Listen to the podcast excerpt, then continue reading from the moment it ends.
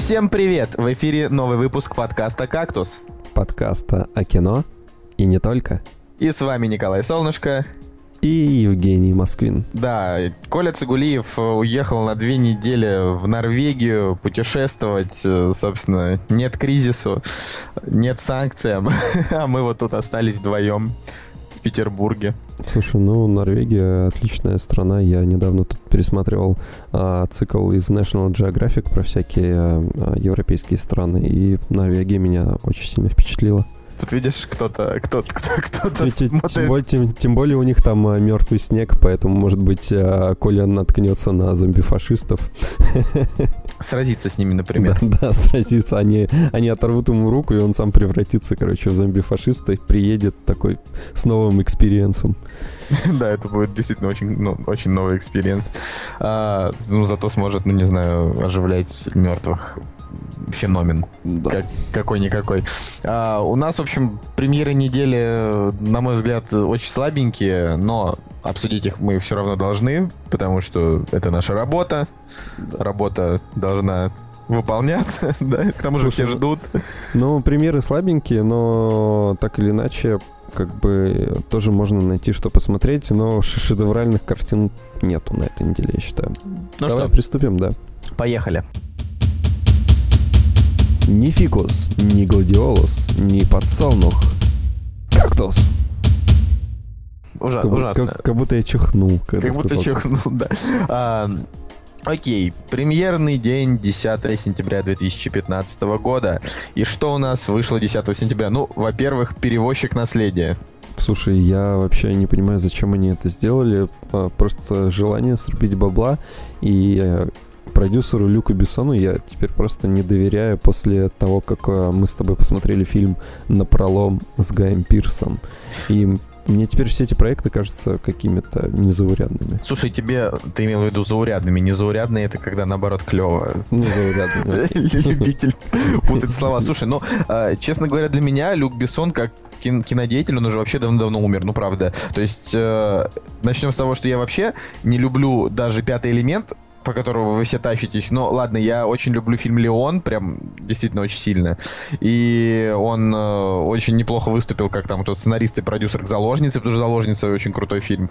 Э, ну и вообще в целом как бы он Дядька классный, да, там был фильм «Ангела». Мне Ангела тоже... очень клевый фильм. Вот. Э, и он же имел какой-то, насколько я понимаю, нет, никакого отношения к такси он не имел.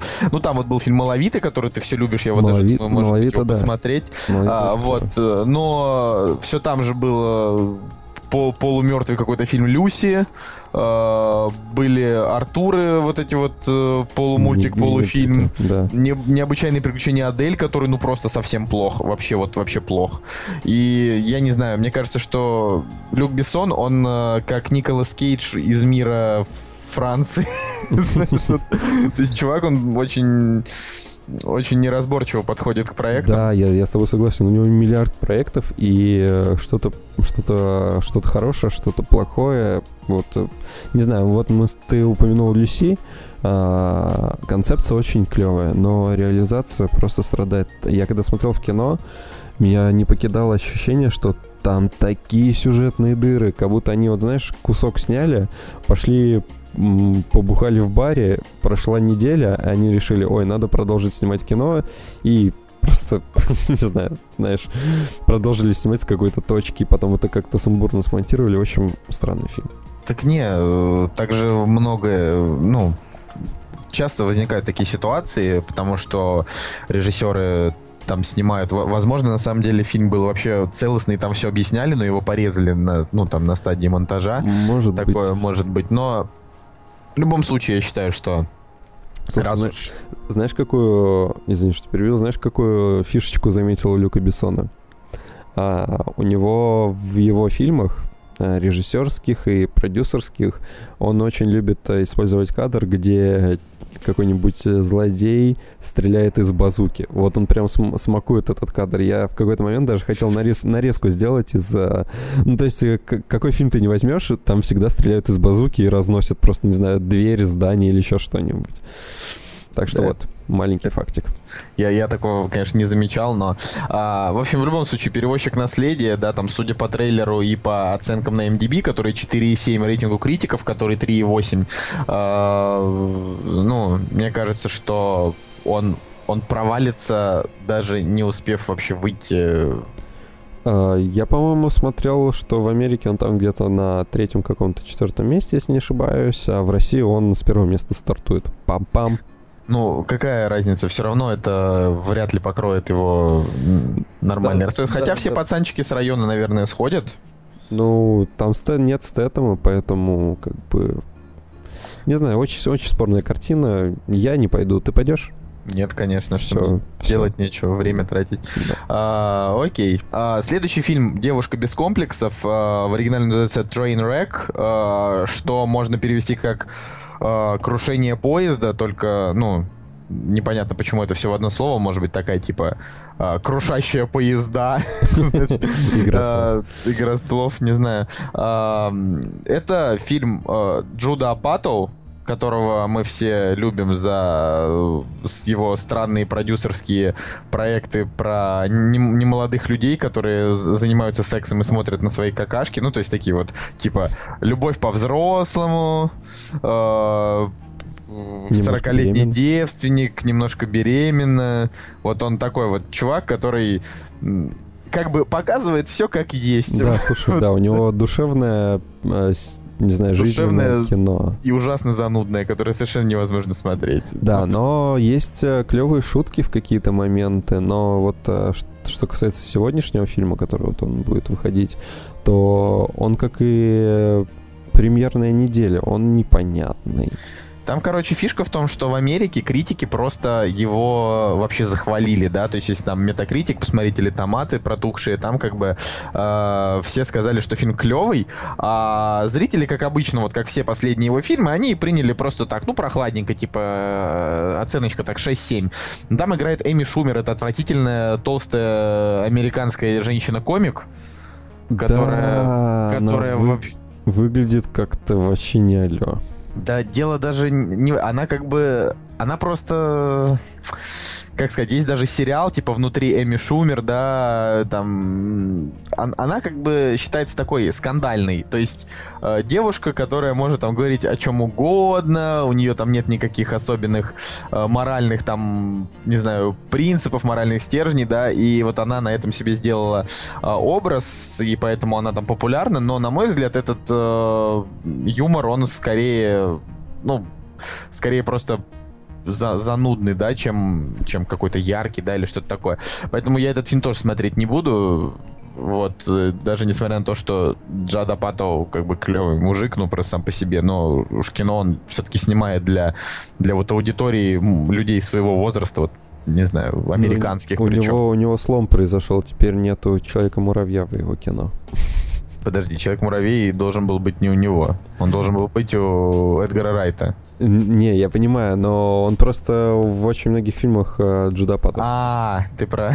я понял, понял. Слушай, ну да, да, ты прав. Но зато он наверняка нашел, куда запихнуть свою жену в этом фильме, хотя вот я почему-то не вижу ее в так списке. Вот, так вот, я и говорю, что это очень странно, потому что все, все актеры, которые у него там снимались, только один, который Э, который главный герой, он, по-моему, у него мелькал уже где-то, или в этой тусовке Джуда. Да, они вообще все, в принципе, одна тусовка, знаешь, да, там они там да, все да. дружат между собой, не знаю, мне кажется, встречаются и совместно обсуждают, как, э, не знаю, как вот сделать так, чтобы не знаю, из подмышек не вонял. Ну, вот у них все как-то так натуралистично, так вот это все. Э, первое время думаю, вот немножко беременные, это клево, а дальше уже просто, ну, как-то вот скучно, да, то есть они там реально сидят, и он такой, блин, у меня запор. И она такая, и жена его такая, да, у меня тоже запор, что делать? Надо забрать ребенка. Да, ну, то есть да, так, да. вот, вот, вот как-то все, а, думаешь, да хватит уже, идите вы нахрен.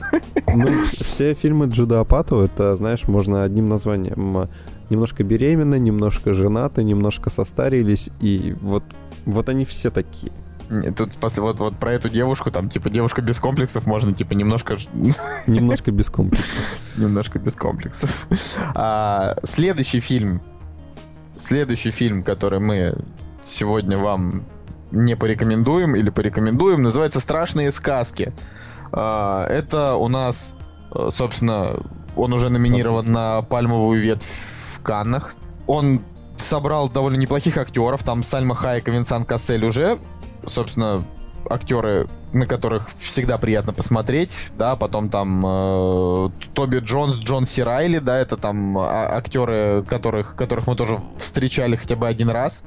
А, и больше, наверное, мне про него не, нечего сказать, кроме того, что это фэнтези, которая почему-то попала в Канны. Ну, не знаю. Ну, так или иначе, судя по трейлеру, ничего нельзя понять. То есть, видимо, те, кто читал книгу, они знают, о, о, о чем там это будет, да, но... Если по... это по книге. По книге. По книге, хорошо. А, вот. Э, по трейлеру все выглядит достаточно мрачно, э, как французы любят делать фэнтези на самом деле. А, вот, все выглядит достаточно мрачно, но Винсан Кассель, он как бы говорит, ну, этот проект, он стоит того, чтобы я был в нем, поэтому, может быть, э, получится что-то интересное. А, по крайней мере, а, не знаю, вот еще по кадрам похоже на какую-то игру престолов, если честно. Ну, вряд ли тут э, что-то будет с игрой престолов связано. Единственное, что тут уже стоит сказать, что э, фильм уже провалился, и э, с, с критики ему дали, э, ну, чуть выше среднего оценочки, а зрители дали ему там все шестерки. Вот, поэтому, поэтому сугубо для любителей жанра, да и вообще, в принципе, не так много кинотеатров, где можно будет его посмотреть. Ну, явно меньше, чем где будут показывать перевозчика. Так что вам придется реально искать. А, ну, а дальше, дальше, дальше, дальше. У нас два фильма а, осталось. Да. Э, дальше у нас э, идет э, многострадальная и недешевая 45 миллионов рублей пиковая, ну, это бюджет, пиковая дама «Черный обряд». Это очередная попытка, очередная попытка снять фильм ужасов в Российской Федерации. Слушай, знаешь, мне кажется, что каждому фильму ужасов, которые будут выходить в Российской Федерации, это будет, это очередная попытка. То есть все фильмы, они уже будут как бы получать получить статус очередная попытка. Слушай, но они... Знаешь, вот я тебе хочу сказать, ты вообще смотрел русские ужастики? И вообще нет. А я, а я смотрел много. Я смотрел, во-первых, «Ведьма» с Евгенией Крюковой. Это что-то типа вольной интерпретации Вия, да? Слушай, Дурацкий ну, фильм. На Ви уже столько было снято. Я помню, что была еще какая-то интерпретация, где в Америке это все было дело. Не, не, нет. А... Есть вот фильм Олега Степченко. Это не да. в Америке, а как раз где-то в Трансильвании там, по-моему. А, или в Трансильвании. Ну, короче, да, какая-то шляпа. Ну, короче, в любом случае, я его не смотрел, но там вообще проект его ждали столько лет. Я его действительно, я его все равно планирую посмотреть, потому что, ну, Степченко... А, у тебя ему стоит вообще три. Я смотрю, ты... Вот. Разгромил. Но в любом случае, да, потом я смотрел э, ужастик, э, по-моему, это был второй российский ужастик. Ну, я не говорю про советский, потому что советский Вий это очень страшный фильм. Mm-hmm. Э, его там мои родители в свое время там вообще просто в, в ужасе, в ужасе и в криках убегали из комнаты, закрывали телевизор с скатертями, не знаю. Тогда, а, я... Даже Джейсон Флеминг, который вот снимался в последнем Вие, господи, сколько их уже мы насчитали, он сказал, что когда он готовился к роли, а, он посмотрел советского Ви и сказал, мать честная, это, это же очень страшно. Ну, то есть э, время не властно над картинами. Над хорошим кино, да. А, вот, и, собственно, я посмотрел фильм э, «Мертвые дочери». Это второе второе такое вот кино подобного жанра уже в современной России. И э, это, на самом деле, вообще очень сложно назвать ужастиком, потому что я сейчас вам его страшно заспойлерю, поэтому можете сразу минуту вперед проматывать. Э, там суть в том, что на протяжении двух часов с героями не происходит вообще ничего, но у них постоянная паранойя. То есть там камеру болтает справа, в, справа налево, то есть там такая операторская работа необычная. И все в таких серых прикольных цветах. То есть мне действительно понравились там цвета у фильма. И вот там два часа э, героев причем всех. Их просто колбасит, у всех паранойя, а в конце просто все одновременно умирают. И все. Хэппи-энд. Просто вот в одну, в одну секунду, там никого не по очереди, там просто все умирают в один момент за одну минуту. Все сдохли, и фильм закончился. Ну, там, плюс-минус 5 минут. Uh, он на самом деле не так плох. Ну, то есть, uh, если его сравнить с каким-нибудь американским трешачком, mm-hmm. ужастик, да, то может быть. Но на качество они тоже не выехали. И дальше там еще был фильм «Фобос», «Путевой обходчик», это Господи, уже... Путевой обходчик я смотрел. Путевой обходчик, он, он смешной. Я там реально в конце просто смеялся. В конце, где они на мотоцикле вылетали из трубы какой-то. Мотоцикл из трубы, а там, где главный этот злодей, который всех убивает, просто, знаешь, ну, типа, никто не замечает, он там подкрадывается, всех мочит, а в конце там просто драка на железных палках. с главным героем. Думаешь, ну ладно, хорошо, что дальше? Ну, короче, не умеют наши в ужастики, поэтому «Пиковую даму» я тоже смотреть не буду и вообще не представляю, кто ее посмотрит, но ну, слушай, Тем не менее... Трейлер уже... они сделали очень качественным, знаешь, на манер Голливуда с хорошим звуком и хорошей графикой текстом и так далее, поэтому хотя бы за это они уже получают. Блин, да серьезно, вот, вот я реально могу вот дать совет, как, как постараться сделать что-то минимально хотя бы качественное. Снимите, блин, макюментари. Просто все сейчас снимают макюментари, но это, это потому что это дешево. Ну просто придумайте какой-нибудь клевый сценарий и снимите. Ну неужели сложно? Ну правда, ну был же вот, вот сейчас э, Бекмамбетова, да, там... Э... Него было Аполло 18, по-моему, если не ошибаюсь. В смысле, нет, я про убрать из друзей. Что... А, да-да-да, ну а первый у Бекмаметова был Аполло 18, если не ошибаюсь, вот где они полетели, там что-то космос и так далее. Вот первый там фильм Бекмаметова в этом жанре. А, ну я просто вообще про него ничего не знаю. Но в любом случае, э, если вы сходите на пиковую даму, а ну есть вероятность, что кто-то пойдет, да, потому что это не самая худшая премьера этой недели. Возможно, даже это одна из лучших премьер этой недели.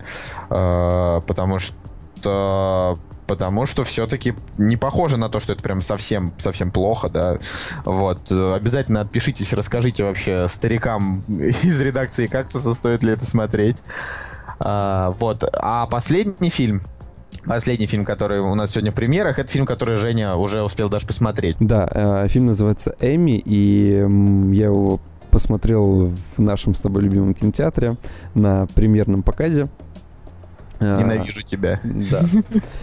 Слушай, ну так, так получилось, что меня занесло, занесло туда. Мы выбирали, что можно посмотреть в кино, и так как не было вообще ничего а, из а, достойного, то мы нашли примерный показ этого фильма и решили сходить посмотреть, потому что на, накануне а, мы посмотрели документальный фильм «Сенна», а, который э, создавал... Твой, твой самый любимый. Да, мой да. самый любимый фильм, но когда я посмотрел его в пятый раз, он меня уже, конечно, не так тронул, но... Пятый раз? Зачем смотреть его было даже во второй? Я вообще никогда не пересматривал фильм Не-не, слушай, ну, что касается Сенны, очень, очень сильное кино, и даже люди, которые не, там, не знают Формулу-1, а их все равно, мне кажется, тронет судьба этого человека. Вот, ну а у Эми создатели как бы те же самые, и а, принцип создания документального кино, он точно такой же, как и в Сене. Вот. А, и история как бы вас погружает вот в жизнь одного человека, и за, там, за эти два часа вы, вы узнаете о человеке вот что-то новое и сопереживаете им и так далее. А, не, не знал про эту певицу абсолютно ничего до, до этого момента. Ну, то есть имя где-то где-то там в недрах а, звучит, но что она пела, я как бы не знал. И надо сказать, что я, достаточно трагичная судьба. Я, я думаю, что это очень похоже на те фильмы, которые мы с тобой обсуждали. Рэй и Джонни Кэш. То есть очень трагичная судьба, когда люди а, становятся популярными, наркотики, и как из этого тяжело выбраться. Но вот, к сожалению, с Эми там трагичный конец. На... Там же есть тема, что Эми находится в этом клубе 27 э, известных музыкантов и личностей, которые в 27 лет умерли там. Да-да-да. Среди них был там и Фредди Меркури, да, насколько я помню, и, и Курт Кобейн, и, в общем, все вот эти ребята. Ну, на самом деле, ты сказал, что тебе не, ты не будешь смотреть, но э, я бы посоветовал сходить, э, потому что ее жизнь, она достаточно достаточно пугающая, пугает тем, что э, как человек э, может быть искренне добрым и как этим люди могут воспользоваться в плане денег, любви и славы и так далее. Слушай, ну в любом случае э, алкогольные, э, как это, смерть от алкогольного отравления, это, знаешь, э, ну, мне кажется, что если бы она, ну, как бы вообще у нее не было склонности, да, к алкоголю, то и алкогольного отравления бы не было, ну, в плане. Ну, там все не так просто, потому что у нее еще была булимия, э, и это наложилось э, друг на друга. Это, ну, в общем, наверное, мне сначала стоит посмотреть Сенну. Да.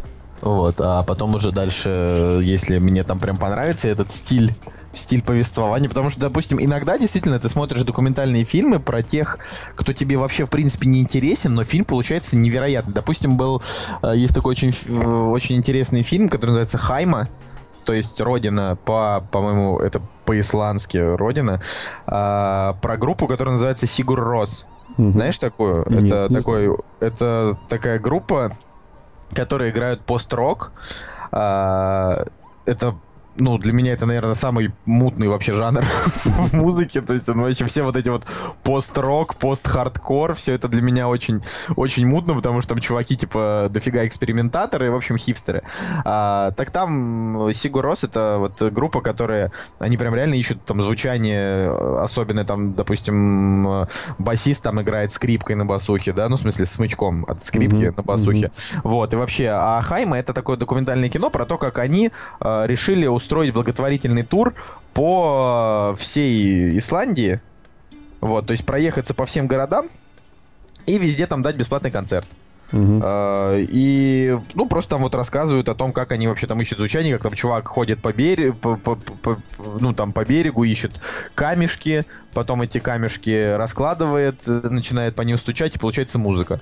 Вот, и я прям вообще залип, то есть это невероятная была документалка, я после нее даже послушал где-то целый месяц, я слушал вообще весь этот странный пост-рок, я там был в каком-то, в какой-то непонятной нирване постоянно пребывал, потому что музыка реально гипнотическая, ну, в общем, советую, да, ты, Слушай, ты, наверное, прав, надо смотреть. Слушай, Хорошие ну, документалки всегда да, хорошие. Я, я понял, что я открыл для себя мир документального кино, потому что, ну вот, мы еще посмотрели «Соль земли», как-то с тобой обсуждали, и мне он тоже очень сильно понравился, поэтому стоит обратить внимание на этот жанр. Ну, а на этом примере недели мы больше обсуждать не будем. И перейдем к теме. Ау! «Кактус» — подкаст о кино и не только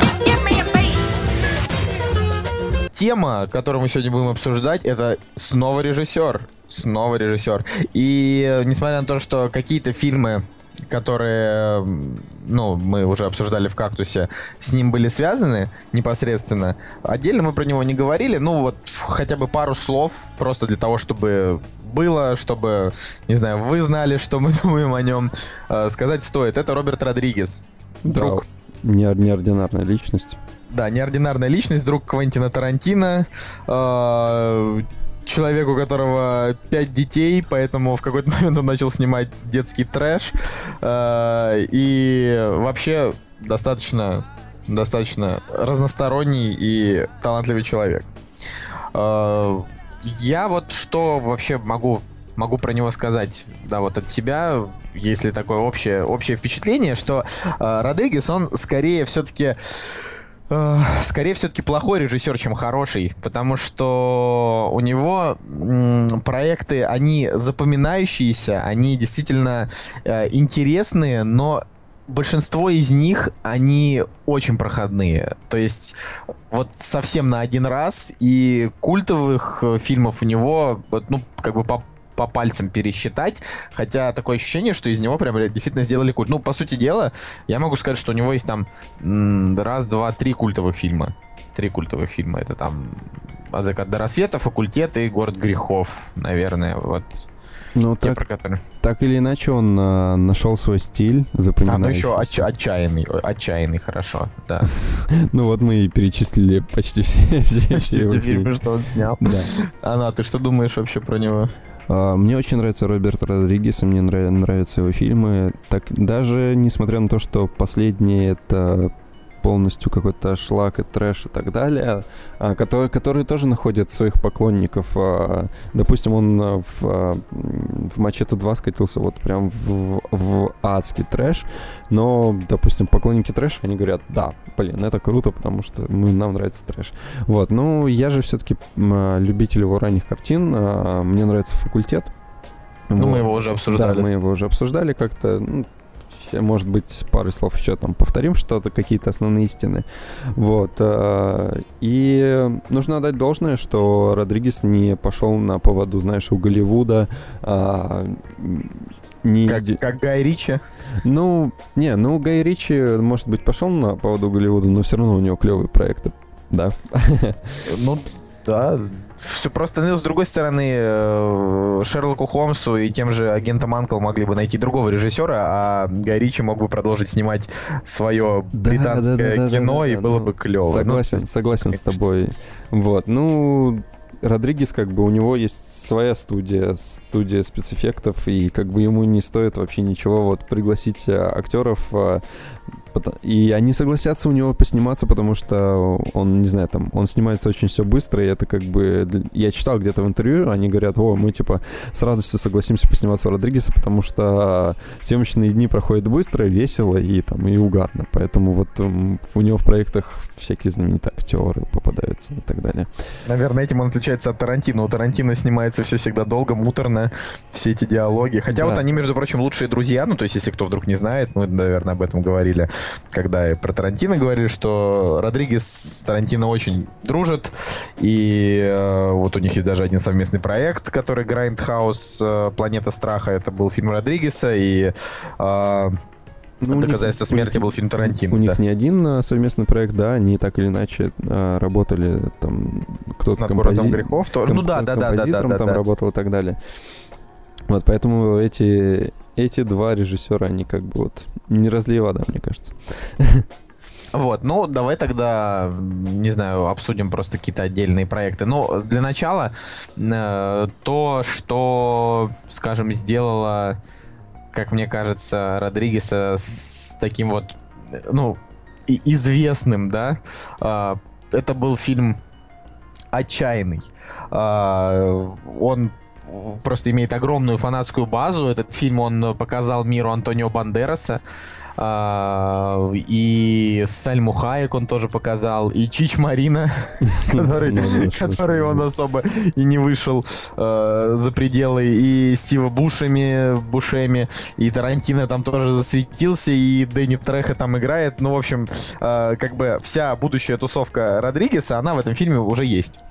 А, вот. Э, но суть в том, что это был не первый фильм uh, Родригеса далеко, uh, и до этого стоит сказать, что у него был фильм «Музыкант», это исключительно такое вот кино, где играют мексиканцы, всякие Гальярдо, Гомес, Мартинес, Лопес, uh, в общем, Родригес. такие Э, э, да, снял Родригес. Ну, в общем, это такой чисто вот э, фильм, про, где играют мекси мексиканцы, и... но история это та же самая. То есть э, приходит э, чувак, э, вообще приезжает в город, вот, а потом, там, не знаю, у него начи начинаются стычки с местными с, с местными мафиозными кланами, и, в общем, он, э, ну, там он понравился многим, и Родригес просто решил снять его как бы голливудскую версию. Ну да, ну... Позвал так, туда уже звезд. Так или иначе, все эти три фильма, «Музыкант», «Отчаянный» и «Отчаянный 2», а, они составляют вот э, мексиканскую трилогию, как их называют. Да, да, мексиканская трилогия. Но вот сказать, сказать по правде, а, очень странный вообще был эксперимент э, по большей части, потому что, э, ну, «Отчаянный» сам по себе первый фильм, он очень хорош. Э, ты его смотришь с большим удовольствием, и э, там, в принципе, ну, там, в принципе, нету каких-то особых проседов, да, он очень э, динамичный, э, хотя и не сказать, что там прям супер короткий, э, и Родригес очень там красив, там очень очень невероятно красивая молодая Сальма Хайек, прям вот вообще просто горячее, чем, не знаю, кисадилья, которую только что приготовили. Только что приготовили мексиканцы в их мексиканских барах. В общем, она там прям действительно очень хороша. И, ну, да, этот э, ремейк, он, он затащил, да, как бы, э, это была такая исключительно полностью его работа. Тут Тарантино никакого отношения, ну, кроме как актер, там не имел, да, сценарий написал он сам, Родригес, и сделал вот такую вот историю. А потом, потом, он сделал продолжение «Отчаянный 2». А, и сделал он его аж 8 лет спустя, ну, потому как, что... Как, как ну, пер... бывает, на самом деле. Да, и тут э, вообще, да, там есть даже особенный угар, что тут режиссер, сценарист, оператор, композитор, художник и монтажер, это все вот он один. Как, как Сарик Андреасян. Как Сарик Андреасян, да. Вот, но э, причем, как бы, если первый отчаянный, он при маленьком бюджете в 7 миллионов собрал 25, ну, то есть хорошо. Ну, то есть это он только в США собрал 25, а в мировой статистике нету. Во второй части бюджет уже раздули до э, 29 миллионов и собрали там почти сотку, ну, что тоже, в принципе, нормально, но фильм невероятно странный. Они вот позвали туда Джонни Деппа и Микки Рурка, для того, чтобы они там сыграли. То, тоже там еще светится немножко Энрике Иглесиас. Вот, и я вот, когда его смотрел, у меня не покидало ощущение, вот как, когда ты говорил про Люси, ты сказал, что очень очень много там было моментов, как будто вырезанных, да, там. То же самое вот с «Отчаянным 2», там нет вообще никакой мотивации у персонажей, они просто совершают какие-то определенные действия последовательно, да, то есть они сначала здесь, потом они здесь, но ты не понимаешь почему. А, и дальше там уже апофеозом стало, когда, когда Джонни Депп лишился глаз и просто пошел и начал как бы всех убивать, такой типа слепой, Э, не умеющий быть слепым, но при этом такой, вместо того, чтобы паниковать и думать, боже, что же делать, у меня теперь нет глаз, он такой, ладно, я просто возьму пистолет и убью всех. Слушай, ну Веди меня, мальчик. Джонни Депп в этом образе выглядит очень круто, мне кажется. Вот прям нереально круто с этим пистолетом, с глушителем. Или что у него там УЗИ было, я не помню. У него там было много разного оружия, потому что он там вообще, в принципе, ходи, ходил и... Эти, эти черные очки и подтеки кровяные из, из-под этих очков. Они такие чер- черные, типа, да, да, да. выглядят даже. Но, в общем, это очень, очень странное кино, и не знаю, насколько я бы вообще, в принципе, стал стал советовать ну, э, ну, смотреть вторую часть, но первую часть надо посмотреть, конечно, обязательно, если вы ее не видели, потому что это культовое кино, да, вот оттуда вы узнаете, откуда. Причем э, его в «Отчаянном» герой Бандерас его как бы называют Эль Мариачи. И mm точно так же называется и вот тот самый первый фильм. А, кстати, вот по поводу его начала карьеры, а, очень, а, очень много говорит о том, что деньги на на свой первый проект, вот этот Эль Мариачи, а, он э, получил участие в качестве подопытного в медицинских там всяких штуках.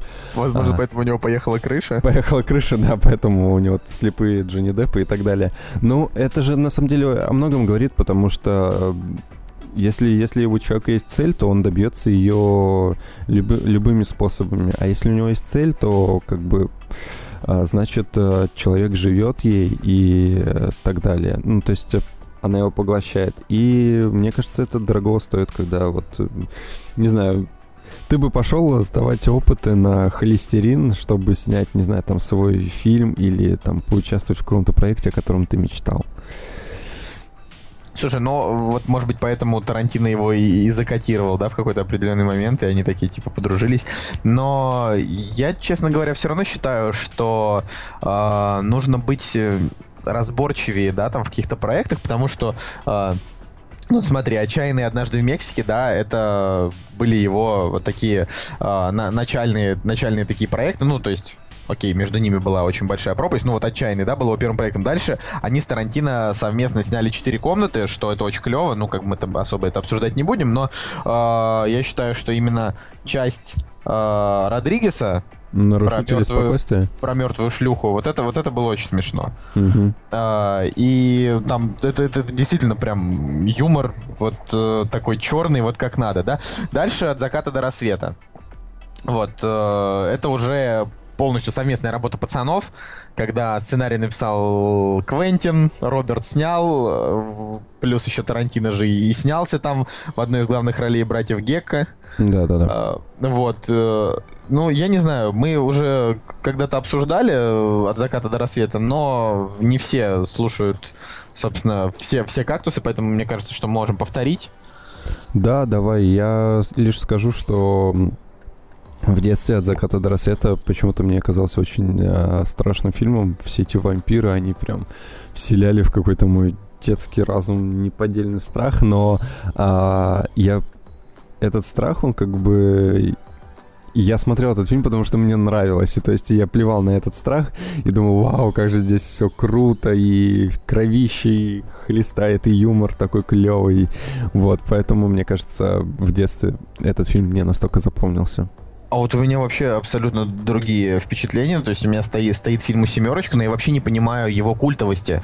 Кроме двух моментов. Это когда Сальма Хайек танцует и наливает Тарантину в рот виски с ноги. Это, конечно, это прям, это очень клево. А, и, ну, сама по себе мелодия After Dark, которая Вот, э, это, это прям, вот это, это классика, да. Но и вот если мы возьмем просто, да, и начнем разбирать фильм по полочкам, что вообще, в принципе, делать плохо с культовым фильмом, да, но можно. Мы возьмем, что три э, центральные главные роли играют ну, невероятно талантливые люди. То есть это Джош Клуни, Харви Кейтель и Тарантино. Да, Тарантино, он, ну, скорее все-таки больше режиссер, чем актер, да, то есть за ним очень забавно наблюдать в кино, но э, от него какой-то особой актерской игры мы никогда и не ждем. Ну, в плане, просто чувак снимается. Да, но Харви Кейтель, он в этом фильме, он вообще ни о чем. И Джош Клуни тоже. Вот это два актера, они просто не смогли на своем вот этом врожденном обаянии, актерском таланте, они не смогли вы, вытащить картину.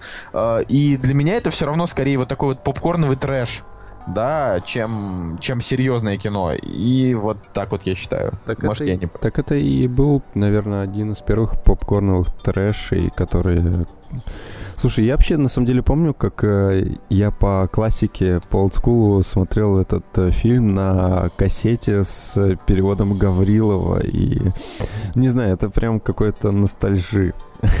я, я не могу ничего плохого сказать про это кино. Ну, про него ничего плохого, так говорю, особо и не скажешь. Вот только если, только если начать, э, знаешь, разбирать по полочкам, что, в принципе, всегда плохо. А, вот. А дальше у нас был факультет, который ты любишь. Э, у меня ему почему-то стоит 8, но я его не люблю. Да, мы, мы уже с тобой это обсуждали. Да, мы это уже обсуждали, это очень смешно. Вот. А дальше идет э, небольшой перерыв, и вот, собственно, вышел, э, вышла франшиза, которая, которая тоже в какой-то момент стала культовой, которую мы э, упоминали мельком в, собственно, в, в рассказе о фильмах детства, по-моему, в первой части. Да. Это «Дети шпионов». Вот. А, ну, ну тут, и, да, деле... если про серию то говорить, то мне кажется, что в детстве во-первых, он, а, он как бы детский, да, но все равно с, а, с примесью Родригеса. То есть там эти были ужасные какие-то трешовые костюмы. Лю- люди, люди пальцы. Люди пальцы, да, и как бы ты вроде, ты вроде как бы ребенок, и ты понимаешь, что это сказка, но все равно люди пальцы, они как бы говорят тебе, эй, чувак, мы приснимся тебе ночью, как бы, и ты будешь страдать а, в адских муках, Плюс когда, тебе, когда тебе 10 лет. Плюс там опять все та же тусовка, там очень запоминающаяся роль у Дэнни Треха в роли дяди Мачете. Да. И именно оттуда оттуда-то и пошло вот эта тема, то есть персонажа Мачете придумали из детей шпионов, но потом, когда про него сняли отдельный фильм, э, это был уже совсем другой персонаж. А, хотя, ну просто там не было никакой, никакой логической связи, да, между между этими фильмами. А так-то это было прям невероятно круто, когда, типа, нам нужно найти мачете, и там такой, типа, злой дядя мачете. И я вот тогда впервые увидел Дэнни Треха, как раз э, «Дети шпионов», наверное, был первый фильм Родригеса, который я посмотрел, ну, потому что я тогда маленький был, и э, как-то мне было не до отчаянных и прочего. Вот. Э, и там, конечно, запоминается очень, очень хорошо запоминается главный антагонист, которого играет Алан Каминг, который после этого, в принципе, нигде особенно не снимался. А, но вот он там блеснул в, роли отрицательного персонажа. Вот, и, ну, дальше дальше вот в сиквелах, да, он там уже, он, он уже там типа на стороне, на стороне наших ребят, но поначалу там он тоже. И вот э, если, допустим, у Вуди Аллена, да, э, он берет там каких-то актеров, которые ему нравятся, он реально снимает их где-то в двух-трех фильмах, а потом переходит к другим. Ну, то есть вот у него э, музы на определенно, ну, там, на человека хватает, там, не знаю, на три года, да? Угу. А, потому что ему там нравится его видеть и так далее. У Родригеса он просто вообще не устает снимать одних и тех же людей. То есть ему вот реально, если бы у него не было города грехов, в котором, ну, просто нельзя снимать трэш, трэшовых э, актеров категории D, то он бы Дэнни Треха и туда бы взял. То есть я, я и думаю... И Антонио Бандераса, мне кажется. И Чич Марина. Но Антонио Бандерас, ладно, Антон, все-таки он топовый актер. Ну, то есть э, просто он там не совсем в тему, потому что он э, слишком такой Зорро. Вот он как-то вот, вот, вот где, где не смотришь на Бандераса, он всегда вот как Зорро и, ну, не, не выходит это из головы. Но в любом случае, да, вот первый «Дети шпионов» э, — это очень-очень интересный фильм. Второй э, — это уже идет такая, идет паразитирование на шпионских штучках, то есть там прям очень много всяких разных э, у них приспособлений, и детишкам нравились, и я себя помню, что мне тоже вот он понравился меньше, чем первая часть, но мне вот э, запомнилась вот это вот... Э, в Макдональдсе там была серия игрушек, э, там, нужно, ты прям собираешь такой целый агрегат из всех восьми игрушек, которые есть. То есть там вот восемь игрушек ты объединяешь в одну, это получается такой жучок, да, как бы. А если ты его разбираешь, то это где-то, с какой-то стороны это блокнот, с какой-то стороны это какая-то стрелялка, там, э, лазерная штука. Ну, в общем, очень, очень круто. И э, там как раз можно вспомнить, что, естественно, снова наш э, Зорро и э, туда он притащил Стива Бушами, ну, то есть, Чич Марин и Дэнни Треха, они по-любому там есть, ну, то есть, просто Чич Марин, он такой сидит дома у телефона, такой просто и смотрит на телефон, вот просто смотрит. И тут раз звонок, он такой, да-да-да, алло, он такой, Чич, привет, это Роберт. Он такой, снимаем, снимаем. И так каждый раз. Мне еще нравится, где в Мачете, знаешь, трейлер, и они просто в трейлере выделили прям Чичмарин. И знаешь, он такой с дробашом просто стоит. Ну, это прям... Я только тогда, кстати, о нем узнал. Из Мачета, от Чичмарин. И мне так понравилось, как звучит его имя и его образ э, священника с дробовиком. Я подумал, что, блин, ну это же очень клевый чувак. Ты просто не обращал на него внимания. Да, да, да, я не обращал... Да. Вот, а дальше, э, о чем мы тоже же говорили, вышла «Дети шпионов 3», э, в которой злодей играет Сталлоне. Ну, нормально, но но этот фильм, он был снят только для 3D, то есть это «Дети шпионов 3D», и э, мы пошли тогда в кино в 3D, там вот это вот, как, каждая там, не знаю, фигулька вылетала реально там в экран, в середине зала появлялась таблеточка, все сидели с красно-синими или красно-зелеными очками, глаза болели и слезились, фильм получил золотую малину, там э, за худшую мужскую роль второго плана, и Зато... Все равно он собрал нормальную кассу. Да, зато, мне кажется, он даже больше собрал, чем а, предыдущие фильмы. Ну, то есть 200 миллионов долларов, мне кажется. Потому что, потому что 3D, мне кажется, там за эти очки просто брали тогда больше денег. Хотя и сейчас, по-моему, 3D-сеансы стоят рублей на 100 дороже, да, да наверное? и тем более сейчас ты как бы покупаешь очки. Есть такие кинотеатры, где ты покупаешь очки одноразовые. И мне кажется, да. это, ну, мне кажется, это вообще кощунство уже какое-то. Хотя, хотя, с другой стороны, блин, что мешает пойти в IMAX и нормально насладиться нормальным 3D. Но Дети шпионов... Ну, тогда не было IMAX. Ну, в смысле, нет, тогда был IMAX, но Дети шпионов 3D сняли не в той технологии да, 3D. Да, да, да, да. Ну, да, надо сказать, что все-таки Родригес любит экспериментировать, и это достаточно очень смелый шаг, но когда вышли Дети шпионов 4 с 4D, мне кажется, это уже вот крыша поехала уже. Не, ну ты подожди, ты еще до Дети шпионов 4 э, с 4D, где там нужно было стирать карточку, чтобы запах почувствовать. До этого он еще снял э, полнейший, полнейший провал, который называется «Приключения Шаркбоя и Лавы». Да, это детский вот. фильм. Да, это вот э, этот фильм, который был снят именно в стиле «Дети шпионов 3». То есть э, тоже там было такое вот 3D, э, и тоже там они путешествовали по таким. Но это, знаешь, вот для тех ребят, которые, ну, которые захотели посмотреть что-то подобное, как и город, э, в смысле, как город, как и День шпионов 3. Да, и это одна из первых ролей Тейлора Лотнера, и... А, этого, помните, паренек? Из сумерек. Оборотень из сумерек, да, вот. Интересно, ну... а он там тоже с голым торсом уже начал ходить, или на нем еще какая-то одежда была? Я думаю, что тогда ему было лет 12, и его торс не был особенно никому интересен. Ну, да не знаю, просто мне кажется, это его фишечка сниматься. Он, он ест в кадре и параллельно снимает футболку. Он а, пьет чай и параллельно снимает футболку. Мне кажется, он моется в душе и снимает футболку. Вот. Знаешь, это как у актеров найти свой стиль, мне кажется, вот он нашел, нашел его. Но, тем не менее, перед Шаркбоем и Лавой и после Детей Шпионов э, у него был великолепный проект, который э, он сделал совместно с Тарантино и Фрэнком Миллером, который называется «Город грехов». Ура! А, мы дошли до этого. Да, вот. Э, ну, я не знаю, что у тебя по впечатлениям. Я «Город грехов» очень люблю. Так я тоже его причем обожаю. И на самом деле я перед а, просмотром второй части я решил освежить а, в памяти и пересмотреть первую часть. Вот, скачал, а, купил. Скачал, купил. Купил фильм в каком-то мега-супер там Full HD качестве весом на 40 миллиардов гигов. Ну вот, чтобы насладиться просто Каждым и, зернышком. Да, каждым зернышком. На самом деле стиль э, повествования, он очень клевый. Прям такой комикс. И мне кажется, что в... Когда там фильм вышел? В 2005, да? Да.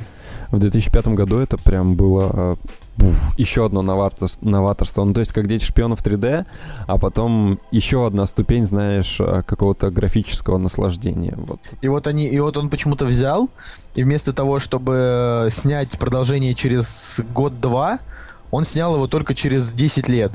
Э, это, да? это другая история. Печальная. И в итоге уже никто просто и не ждал его. Вот оно в чем дело. Что ну, вторую часть ее просто не, не ждали. Она уже никому особо была не нужна. Да, ее все ждали спустя там год после выхода первой части, но когда прошло столько времени, все как бы подумали, ну все уже, не знаю, мы уже забыли, но все равно люди, какие-то поклонники пошли, но это уже не то было.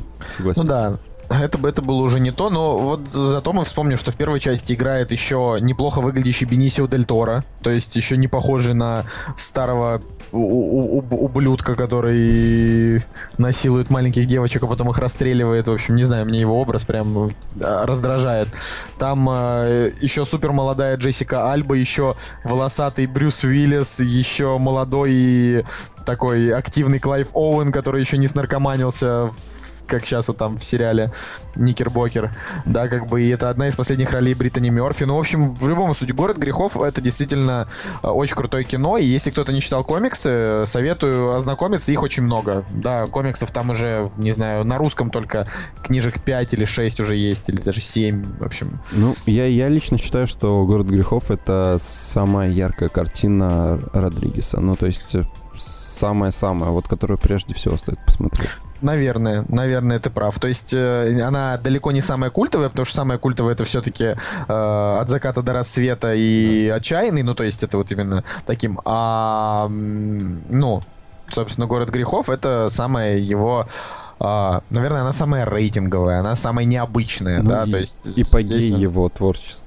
творчество Но карьера. тоже нужно понимать, что он же, опять же, снимал это не один, то есть это же тоже новеллы. «Город грехов», он состоит из новелл. Какие-то, какую-то новеллу снял Фрэнк Миллер, какой-то снял Тарантино, а Фрэнк Миллер, он же еще и автор комиксов, и режиссер из него, честно говоря, хреновенький, потому что, если мы помним, после, после «Города грехов» он такой подумал, а дай-ка я, короче, сниму свое кино, которое назову его «Мститель», тоже по комиксу, да. Спирит, ну, то есть Спирит это скорее дух, э, душа. Вот, и там фильм в таком снят... же стиле, но не зашло вообще никак. Да, причем стилистика невероятно клевая, актеров там просто целая вообще в общем, там огромное Сэмюэл количество Джексон, крутых. Там. Сэмюэл Джексон, Скарлетт Йоханссон, Ева Мендес, она тогда была популярна, там и Форсажи, и все такое. Э, и там даже играет Стана Катик, это наша любимая красоточка из сериала Касл. То есть хочется сказать, что у фильма просто, причем и трейлер у него крутой, и когда ты его смотришь, ты думаешь, блин, наверняка, ну, то есть смотришь трейлер и думаешь, вот фильм наверняка удался. То есть я вот прям с удовольствием его, его гляну, потому что все хорошо, но оказывается он просто затянутым и, и, и тупым. Да, э, согласен. Вот, к огромному сожалению. Но его, в принципе, тоже можно для ознакомления посмотреть. Ну, это, ну, это B-side просто города грехов. да, да, что-то вроде того. Вот. А, что дальше делал Родригес? Это просто, ну, хочется заплакать. То есть нет, там был Грайндхаус с планетой страха, и я э, до сих пор разрываюсь между тем, что мне понравилось больше в Грайндхаусе Планета страха или Доказательство смерти. Я, конечно, больше склоняюсь к Тарантино, но э, у Тарантино это такой чисто проект, э, дань 70-м, да, э, ну, как и у Родригеса, но у Родригеса там это прям весело, со вкусом. Он там даже в одной сцене он позволил застрелить своего сына. Вот. То есть это, это просто показывает верх его безумия, потому что... Ну и, конечно, женщина с э, пулеметом вместо ноги. Да. Но опять же, в на планете страха он еще находил какие-то новые фишечки. То есть, если это и было безумие, то это было крутое безумие в плане вот э, пулемет в ноге и, э, и все эти мутировавшие люди, у которых прям а, все это было так снято круто, что у них все эти волдыри, они прям взрывались на них, и ты да, понимал, да. как это реле реалистично. Э, это очень клево. Я вот, я вот всегда это любил. Вот эти вот все, все вот эти мерзотности. А, ну, в общем, с планетой страха там э, вообще нет, нет никаких сомнений, что это действительно вот огромные старания были проделаны. Ну, это, э, это, это хорошее кино. Ну, в плане... Э, ну, это действительно хорошее кино. Да, хорошая развлекаловка. То есть э, мы не говорим, что там в нем есть художественная ценность какая-то. Это так просто... нет, все как... я как раз считаю, что у него есть художественная ценность именно как э, трибют э, старому трэшу, понимаешь? Ну, вот и, в этом ну, плане или да, есть. да, да. Или трибют старому трэшу, да, я согласен. Вот, но вообще, конечно, вообще, конечно, надо понимать, что есть люди такие среди наших слушателей, наверняка они тоже есть, э, люди, которые просто, ну, в принципе, не воспринимают трэш, потому что ну, они думают, блин, что это за бред, зачем ты снимаешь? Ну, то есть у, у каждого свое восприятие, и нельзя сказать, что это плохо, да, это хорошо. А, поэтому, если вам не нравится вообще, в принципе, трэш, то тогда последние работы Родригеса и «Планету страха» смотреть не стоит. А, вы будете думать, где здесь смысл. То есть вы будете вроде ждать ужастик, но его не будет. Вы будете ждать комедии, но она тоже не в полной мере. Uh-huh. А, вот. И вроде как непонятно, да, то есть, допустим, я фанат такого жанра, и мне в любом случае будет понятно, что делать на сеансе, да, там, с этой картиной, где смеяться, где плакать. Вот. А кому-то это будет непонятно, и лучше, лучше по поостеречься и посмотреть, допустим, «Город грехов», потому что там все на серьезных щах, без юмора, все так стильненько, в общем, как надо. Да, согласен. Слушай, ну дальше у него все пошло как-то по наклоны, да, то есть э, в 2007 году он выпустил «Камень желаний», опять же... В 2009, 2009. А, в 2009, да. Или подожди, а нет, в США он вышел в 2007, кстати. Пам -пам. странно. Ну, так или иначе, э, приключенческий комедийный фильм, э, опять же, детский, который, э, который, на мой взгляд, я, я не понимаю, зачем он его снял. Вот просто... Так в том-то и дело, что и, и бюджет у фильма не маленький. 40 миллионов для 2009 или, не знаю, почему-то седьмой решил. В общем, там просто играют-то дети, mm-hmm. ни одного известного актера. То есть там, там есть э, Кэт Деннингс, которая сейчас э, в сериале «Две девицы на мели», ее все там любят, да, потому что она классная. Но тогда, и, вот 6 лет назад, ее вообще никто не знал. Да, как бы у фильма в итоге получается огромный бюджет, и очередной фильм с рейтингом 4,8. То есть вот что не так вообще в принципе с Родригесом в какие-то моменты происходит, я не понимаю. Как он объясняет своим друзьям по телефону, что он снимает такое дерьмо?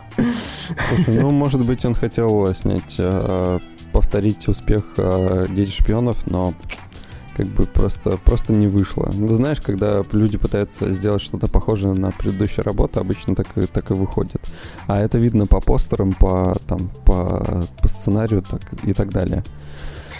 Это, конечно, очень грустно. Но зато потом, зато потом, э, и, собственно, на этом мы, наверное, остановим э, наше приятное обсуждение. Потом он пришел уже, ну, то есть, опустим «Дети шпионов 4D», потому что у меня такое ощущение, что э, в этот момент он просто, просто укачался невероятным количеством наркоты, просто невероятном количестве. Мы такое, давайте, давайте снимем, снимем еще одних детей шпионов, и там будут запахи, ну то что-то вроде того. Я не знаю, не знаю зачем, но в общем сейчас э, последние его картины, про которые можно говорить, что это картины, помимо самого последнего «Города грехов», которого мы уже упомянули, да, что, ну, в общем, в целом неплохой фильм, да, но надо было снимать его 10 лет назад, а не сейчас. А, это «Мачете». Вот, что ты можешь сказать по поводу Мачете, Евгений? Мачете просто впечатляет э, своей крутостью, э, когда ты смотришь на все его мачете, которые спрятаны под его здоровенным кожаным плащом. Ты думаешь, насколько крут этот персонаж, и хочется его включить во вселенную всяких, э, не знаю, там Брюс Уиллисов или еще каких-нибудь людей, ну знаешь, где есть клевые, клевые персонажи, и посмотреть, как они бы между собой боролись, и мне кажется, Мачете, он бы, он был бы где-нибудь в топе, то есть он бы не был дрищом каким-нибудь и надрал бы задницу кому-нибудь.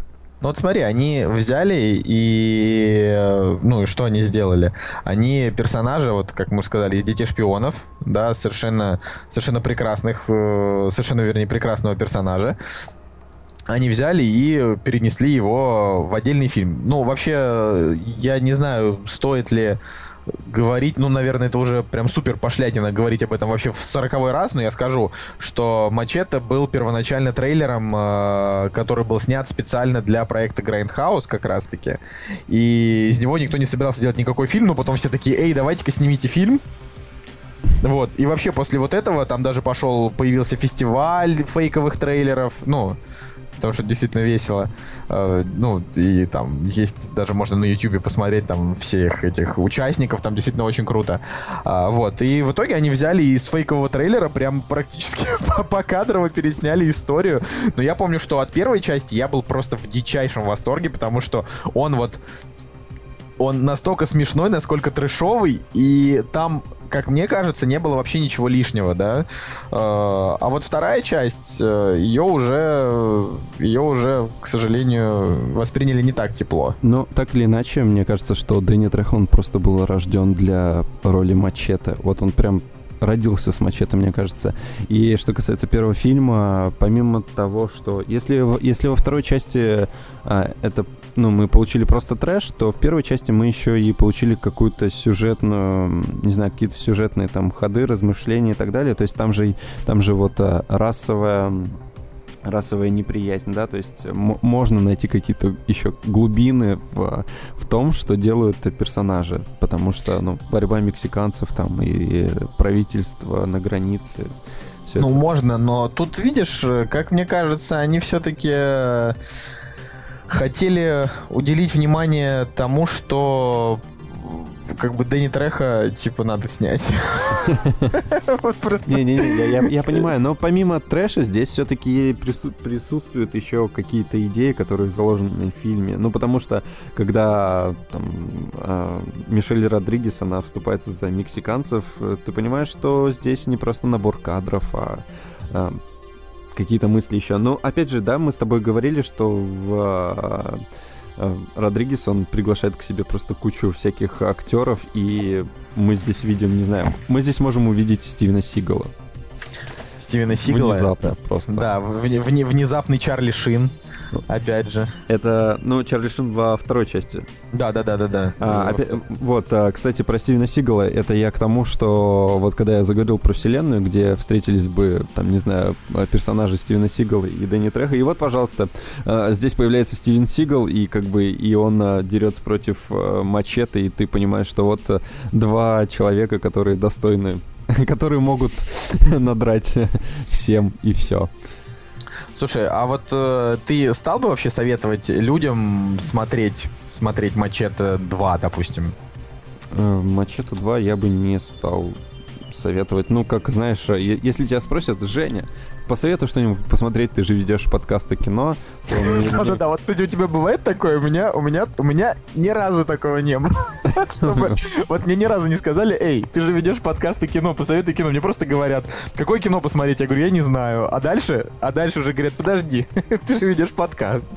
Какого черта ты не можешь ничего посоветовать, псина? Мне, мне тоже так не говорят, на самом деле мне иногда даже саму сложно выбрать что-то, потому что с, с одной стороны кажется... Невозможно вообще выбрать, что посмотреть. Это же всегда проблема. Да, да, да. Мы с девушкой выбираем где-то по по, по часу каждый раз, и каждый раз это дикий скандал. Вот у меня, вот он то же самое, на самом деле.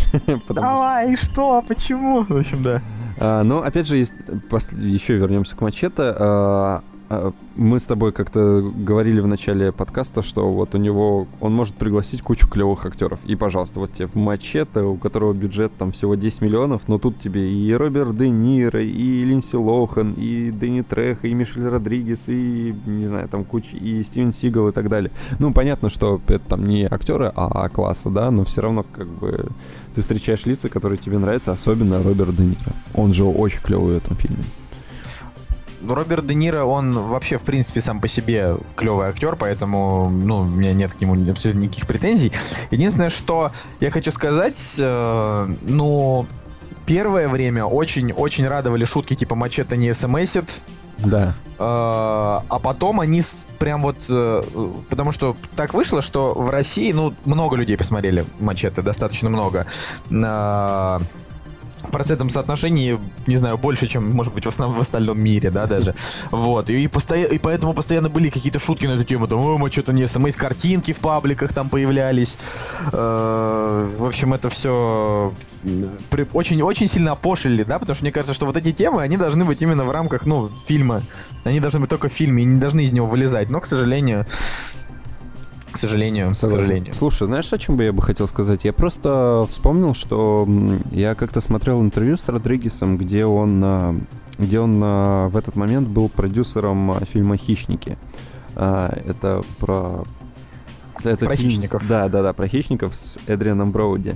Вот, и я помню, как э, он говорил, что вот он пошел на перекос э, студиям всяким, открыл свою студию, а, там спецэффектов просто какой-то, ну, выкупил ангар а, у себя в Мексике или где он там живет, а, и это сбылась его даль- давнишняя мечта, вот, и что он у себя просто в гараже может снимать как бы кино, а, ну, почти голливудского масштаба, да, и если, если так посудить, то, в принципе, я, я посмотрел «Хищники», и если подумать, что это все снято просто у него в, в ангаре, то, блин, это очень крутой чувак, на самом деле. Вот что-то, мин, минутка грусти. Давай. Э, девочка, которая играла в «Детях-шпионах», э, ей уже почти 30 лет. Тридцатка, господи. Ну, ну, зато она выглядит э, неплохо, достаточно. Ну да, она превратилась из такой малышки в горячую, в горячую цыпу, но актриса из нее хорошая, конечно, не получилась, к сожалению. Ну да, конечно. Скорее просто, просто красивая дама. А, и напоследок, напоследок, я сейчас кашляну. Напоследок я кашляну.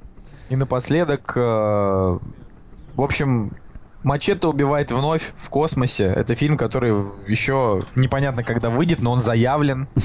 И изначально, когда снимали фейковые трейлеры, да, как раз хотели снять Мачете, Мачете убивает. А, вот нет, нет, нет, это даже не когда фейковый трейлер, это когда именно в конце первой части. Да, да, да. Э, там показали, что типа ждите Мачете в фильмах Мачете убивает и Мачете убивает вновь в космосе.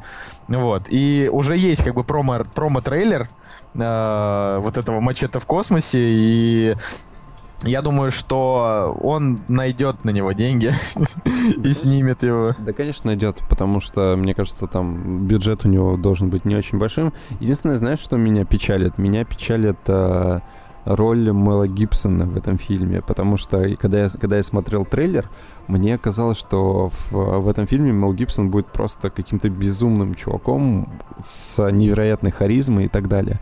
А в фильме он э, ну, он там посверкал улыбкой своей, сказал, что у него есть ядерная ракета, и все как бы. Ну, дальше там концовку я не буду рассказывать, что там было. То есть... Э, очень нравится видеть Мэла Гибсона вроде злодея, но здесь, мне кажется, Родригес неправильно его использовал. Можно было намного круче это все сделать. Вот, как мне кажется. В любом случае, э, поживем увидим, да. Я вот еще думаю, смотреть мне вторую часть или не смотреть. А, вот, но... Но побеседовали мы сегодня хорошо. Да, ну я думаю, что такой лайтовый выпуск, потому что мы выбрали Родригеса, а, так как... Мы уже много, большую часть его обсуждали. Да, надо было и... просто добить уже, добить этого, эту тему. Этого старика бесполезного. А, нет, ну на самом деле, на самом деле, наслаждайтесь, ребята, последними теплыми деньками, потому что осень, она она, собственно, тем и интересна, что сегодня у тебя еще плюс 20, а завтра уже уже ми- минус 3. Я думаю, что может быть даже не завтра, а днем у тебя плюс 20, а, а вечером у тебя уже минус 20, как бы. минус 20, да, тем более в Питере. Вот, ну, везет тем, кто живет на юге. Если нас кто-то слушает из Краснодара, ставьте лайк. И напишите в комментариях, мы из Краснодара, вы неудачники. Ну, в общем, что-то вроде того. А, вот. Всем любви, вернемся через неделю. Да, ждите нас. Вот. Всем пока. Пока. Ау! «Кактус» — подкаст о кино и не только.